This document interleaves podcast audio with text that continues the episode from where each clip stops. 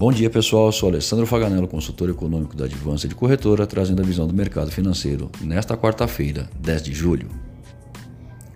Dólar comercial abrindo em baixa de 0,94%. O comportamento da moeda no exterior, o índice index, em baixa de 0,27%. Já para o mês de agosto, a moeda é cotada em baixa de 0,8%. Pela ordem, Número 1. Votação da Previdência na Câmara, prevista para se iniciar a partir das 10h30 da manhã.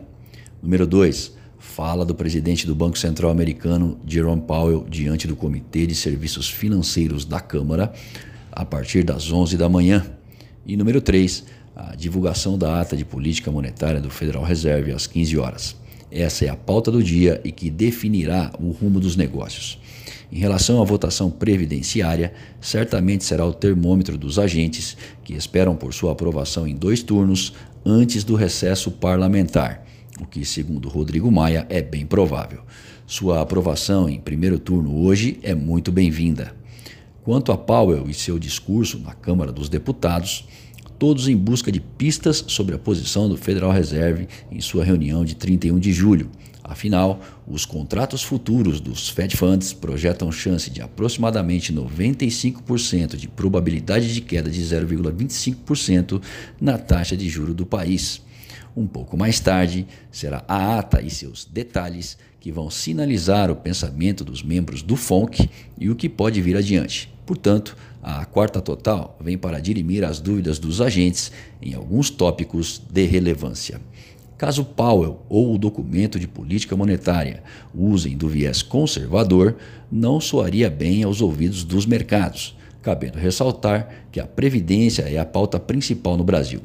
Nesta manhã, foi divulgado que o Índice Nacional de Preços ao Consumidor Amplo, o IPCA, subiu 0,01% em junho, após alta de 0,13% no mês anterior.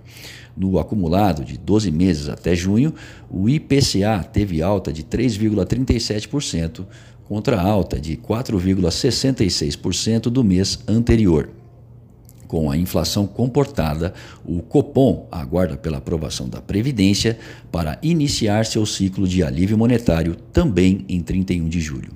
Sobre as negociações comerciais entre Estados Unidos e China, Novos contatos mostram que o diálogo vem melhorando, com os americanos acreditando na boa-fé dos chineses em avançar nas compras de seus produtos agrícolas, como soja e trigo.